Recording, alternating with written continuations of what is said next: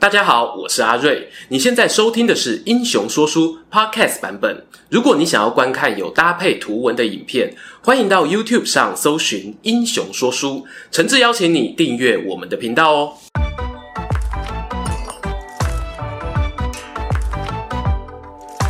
Hello，英雄说书的观众朋友，你们好，我是说书人阿瑞，替大家带来精彩的英雄故事。欢迎啊，再次来到日本战国史时间。继续我们的说书大合剧《独眼龙伊达正宗》的故事。在前两集影片中啊，我们说到了伊达正宗接班前期的两大军事行动——仁取桥与折上原会战。这可以说是让伊达家步步高升，迈向了以前没有想过的新高度。话说呢，折上原会战结束后的隔年。伊达政宗势力版图啊，涵盖了澳洲和出羽的大半面积，甚至超越爸爸阿公，成为时高收入突破百万担的大名。而这个时候呢，我们的正宗才不到二十五岁。以前呢、啊，经常听到有一句俗话叫做“少年得志大不幸”。我个人认为呢，这句话完全就是取样偏误啊，因为历史上呢，不管年龄几岁。都有因为志得意满而翻车的案例。如果你是个没有警觉心、取得成功果实之后就松懈的人，那不管你是少年、中年还是老年，都很容易爬得越高摔得越重，甚至啊年纪越大呢，还直接摔到骨折再起不能。所以啊，拜托哦，不要再给少年人贴标签啦。年少得志呢，充满无限可能，而且年轻就代表你有尝试失败。跌倒再爬起来的机会，这是很幸运的事情。我们的伊达正宗呢，就是个最好的例子。少年得志的伊达正宗啊，他完全没有放松的本钱。为什么呢？因为在他占领南陆奥，也就是日本东北边地区的同时，他的西边啊有一个大魔王缓缓成型，那就是织田信长死后取得大权的羽柴秀吉。网友们比较习惯的称呼是丰臣秀吉啦。就说丰臣秀吉，他支配了西日本之后呢，以摄政官白的身份，发动了大规模的东征，将二十二万大军啊兵分四路，目标呢是北条家的小田原城。要知道啊，在折上原一役过后呢，反伊达联盟的芦鸣家已经半残，正宗呢把目光哦转到剩下的左竹家身上，而他原本呢正计划着啊要和北条联手一起灭掉佐竹。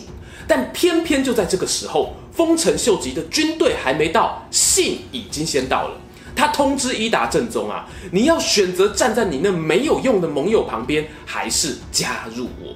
前一集影片我们有提到，伊达的加成团呢，对于选边站这件事情是意见分歧的。最后，年轻的正宗依然做出一个他认为最保险的选择，就是写信给秀吉大大。表态会参加小田原城包围战，但是呢，正宗带着亲信家臣团准备南下拜会秀吉的时候，他没有选择直线最短的路径，反而是迂回前进。有一种说法是呢，他希望拖延时间，然后派出探子搜集情报，确定盟友北条真的万劫不复，没有翻身机会，他才要对丰臣秀吉俯首称臣。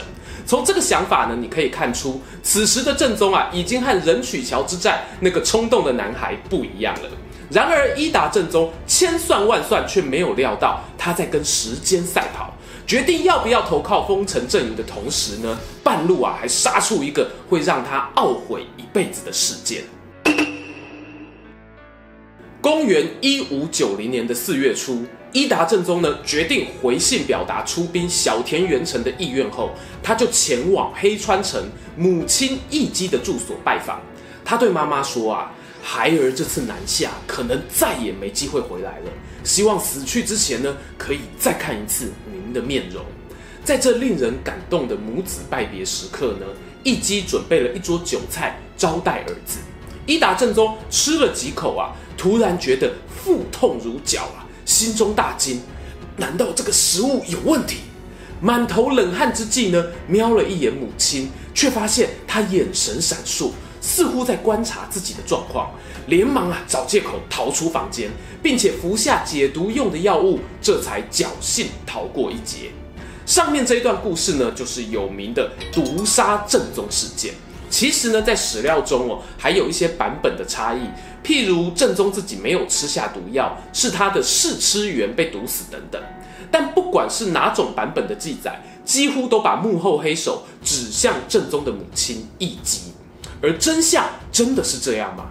关于这个事件啊，分析说来话长，我这边呢长话短说。假如义姬是杀人凶手，那势必有要找出他的杀人动机。一般常拿出来说的动机呢有两种，第一种叫做改立接班人说，在我们伊达正宗的第一集影片里有提到，正宗小时候呢因为疾病的关系失去右眼，不是很得母亲欢心啊。母亲呢，千方百计想要小儿子竹丸担任家督，最后被正宗的老爸阻止了。第二种说法则是呢，舅舅与母亲合谋夺权说。由于义姬的娘家呢是最上家，他的哥哥最上义光呢以擅长阴谋心机闻名，还有人形容他狡诈有如狐狸呀、持这个说法的人认为呢，义光与妹妹呢看到伊达正宗即位后拼命扩张领土哦，担心自己娘家也会受害，所以呢决定先下手为强，策划谋杀。以上的说法呢，在史料中啊都可以找到相关证据，但神奇的是呢，也有很多矛盾的记载。譬如哦，伊达正宗中毒的时候，有一说是母亲担忧的上前抚摸他的额头。命令下属赶快拿药给他服用，又或者呢，事情爆发后，母亲没有立刻逃往娘家，还在伊达正宗身边啊待了好几年等等。仔细想想，如果义基真的有夺权的动机，他的行动呢又太过明显，反而像是给家臣们制造机会来打击自己一样。因此呢，有人就提出最后一种说法，那就是伊达政宗自导自演说。他们主张啊，伊达政宗为了避免自己远行拜见丰臣秀吉的时候家中发生变故，所以提早动手解决可能的未爆弹。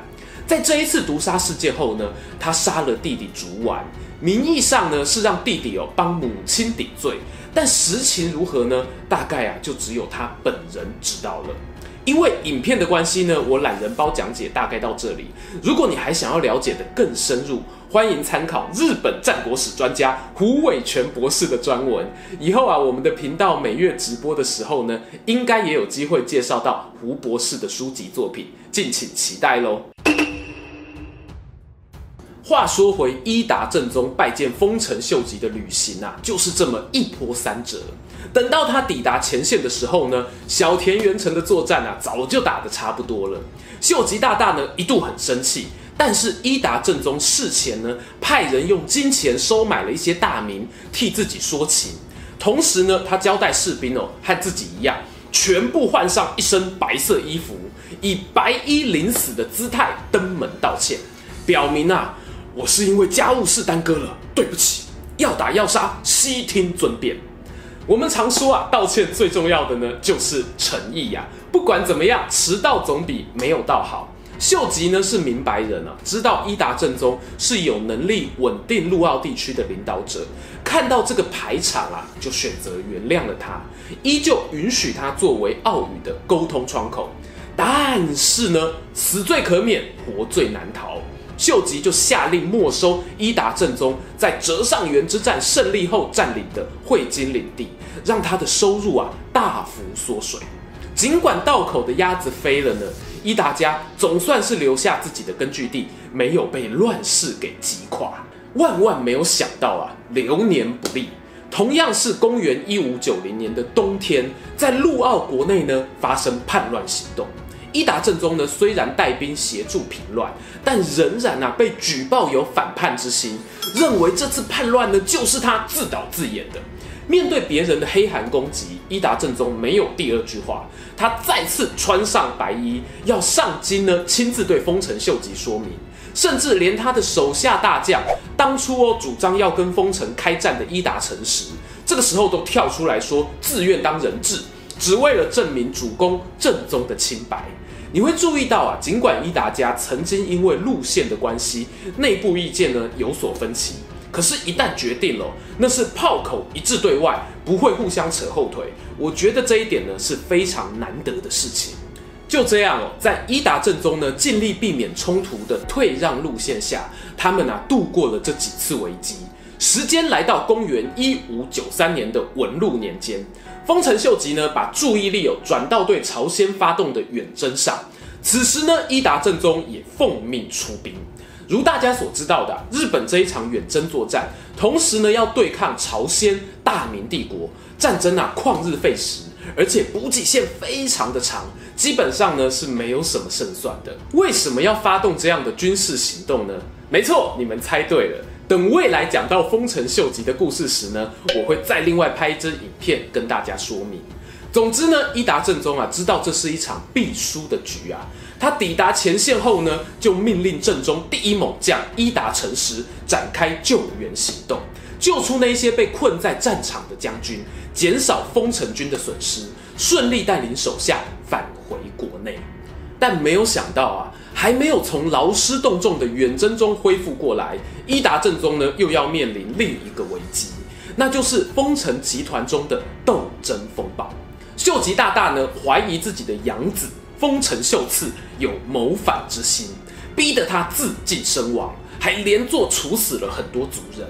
要知道这个时候啊，秀吉年纪也已经大了，而且秀次呢还当上了官白，没有意外的话呢，就是一个准接班人的地位。在这个节骨眼却被换掉，我只能说，这大概是丰臣秀吉人生中数一数二糟糕的决定。你要从哪里去生出第二个有能力的继承人呢？如果只是杀掉继承人，那还不是最惨的。更惨的是呢，秀吉啊，还因为这个事件去追究一狗票和秀次有交情的武将。有些人啊，甚至都已经淡出江湖了，还被抓出来赐死。我们伊达正宗呢，就这样扫掉红台妹啊。